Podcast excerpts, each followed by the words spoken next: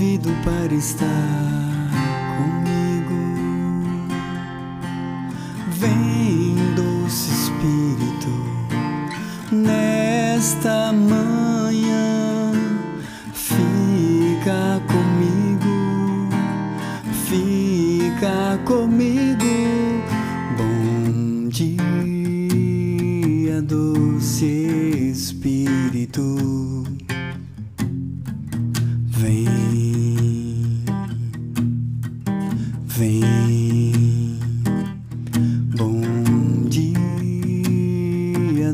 Espírito.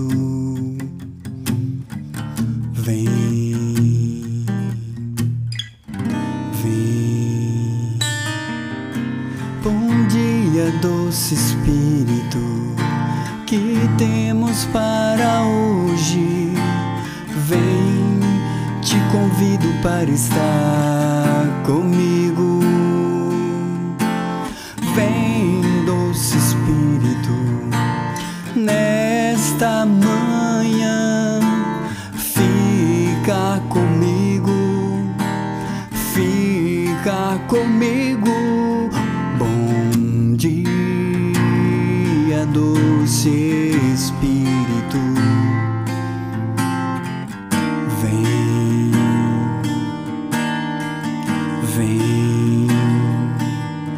Bom dia, doce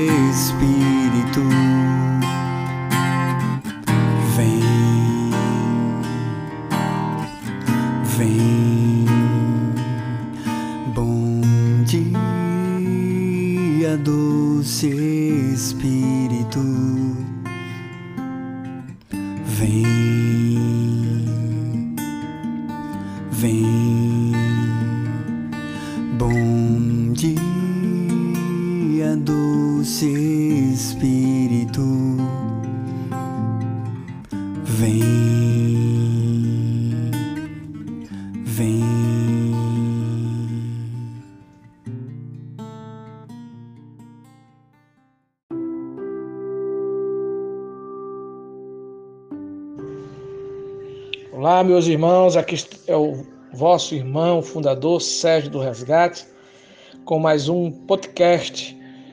Bom dia, doce Espírito. Hoje, dia 30, a liturgia nos traz uma bênção de leitura. Aliás, todas as leituras são uma bênção. Vamos ouvi-la? Diz assim o Evangelho de Mateus 8, 28 e 30. O Senhor esteja convosco, Ele está no meio de nós. Proclamação do Evangelho segundo São Mateus. Glória a vós, Senhor. Naquele tempo, quando Jesus chegou à outra margem do lago, do lago, a região dos Gadarenos, vieram ao seu encontro dois homens possuídos pelo demônio, saindo dos túmulos, eram tão violentos que ninguém podia passar por aquele caminho. Eles então gritaram: Que tens a ver conosco, filho de Deus? Tu viestes aqui para nos atormentar antes do tempo? Ora, a certa distância deles estava pastando uma grande manada de porcos. Os demônios suplicavam-lhe: Se nos expulsa, manda-nos para a manada de porcos. Jesus disse: Ide. Os demônios saíram e foram para os porcos. E logo toda a manada tirou-se monte abaixo para dentro do mar, afogando-se nas águas. Os homens que guardavam os porcos fugiram e, indo até a cidade, contaram tudo, inclusive o caso dos possuídos pelo demônio. Então a cidade toda saiu ao encontro de Jesus. Quando o viram, pediram-lhe que se retirasse da região deles. Palavra da salvação, glória a vós, Senhor. Esse, esse texto muito rico nos revela o ministério de Jesus, que é o ministério de libertação, de cura e libertação. Jesus veio para salvar, para curar. Seu nome é Yeshua, que significa Deus salva. Então, se o fogo queima a água, molha, Jesus, por natureza, salva. Ele é Salvador, ele é Senhor. Pois bem, sua, no seu ministério, na sua missão, ele encontra-se agora com dois endemoniados que, ao se manifestar o espírito imundo, o demônio, ele pede para Jesus é, colocar na manada de porcos. né? E Jesus dá ordem, vá. Mas o que nos chama a atenção aqui, primeiro é o simbolismo que nós podemos ter, porque os porcos para os judeus é um animal impuro, tá? E eles justamente não deveriam estar incorporados a um homem, né? O homem é templo do Espírito Santo, não é templo do demônio. Ele está ali no lugar errado. E Jesus veio para, como se para colocar as coisas no lugar certo. Saia deste homem e vá para esse animal impuro. Como se fosse aqui, que é seu lugar. É. Evidentemente que isso é todo dentro de um simbolismo que nós podemos enxergar a, a, o poder libertador de Jesus. Para nos dizer o quê? Que Jesus vem nos libertar de todas as amarras que nos prende, que tudo aquilo que nos deixa cego, limitado. Mas também essa leitura nos chama a atenção algo extraordinário. O que é? Primeiro, são os que estavam guardando os porcos, ficaram é, atormentados, com, com medo, né?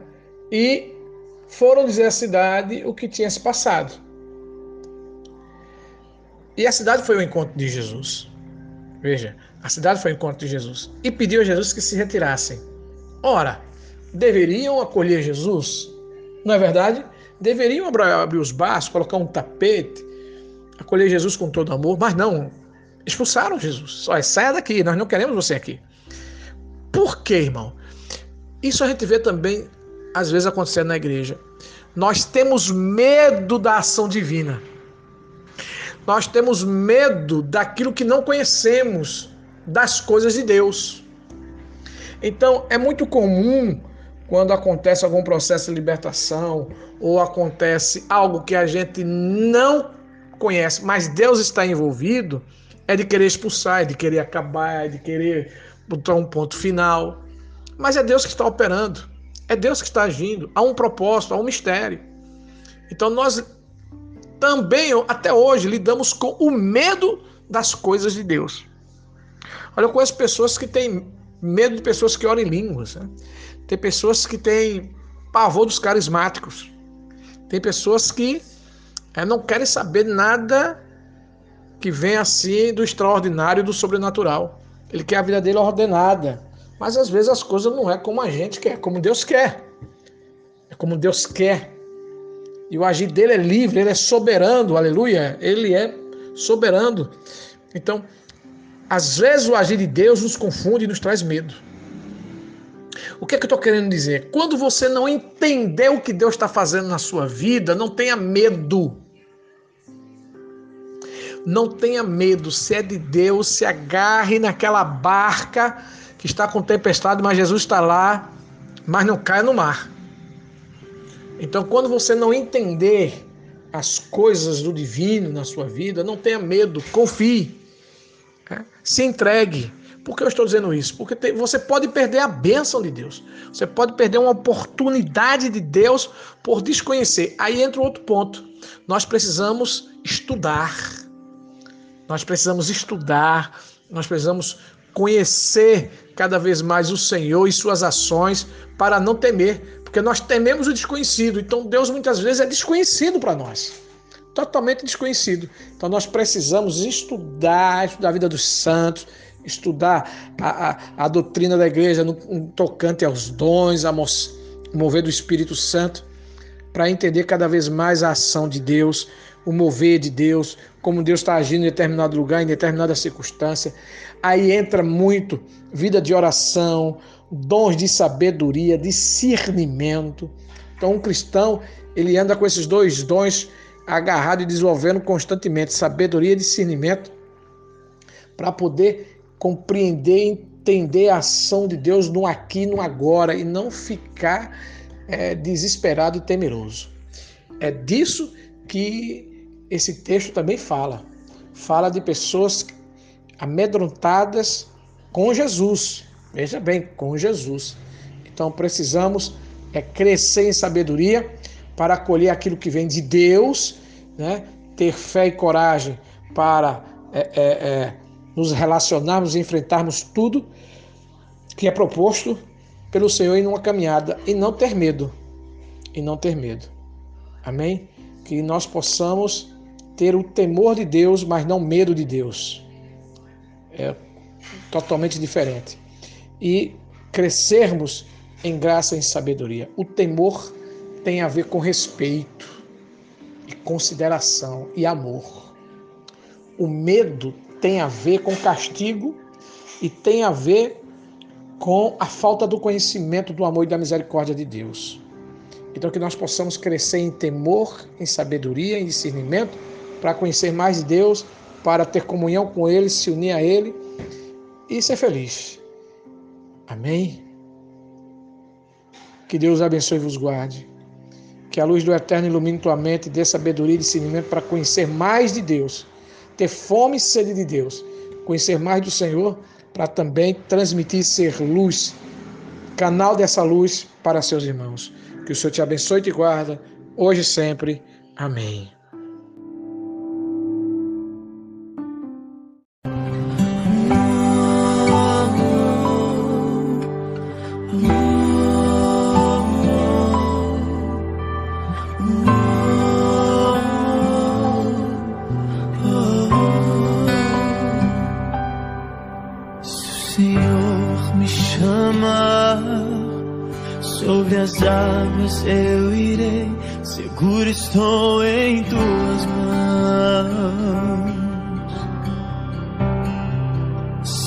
Mar se agitar e a onda se levantar, o meu barco não afundará, porque comigo meu Deus está. Pode o vento soprar, a tempestade surgir, mas eu não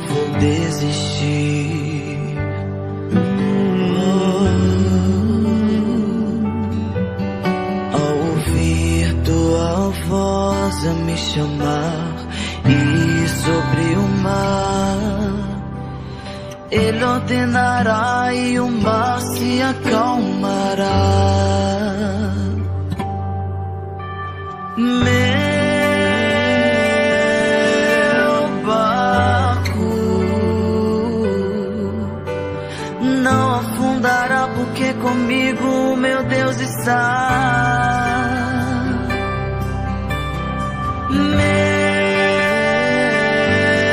Meu barco não afundará porque comigo meu Deus está.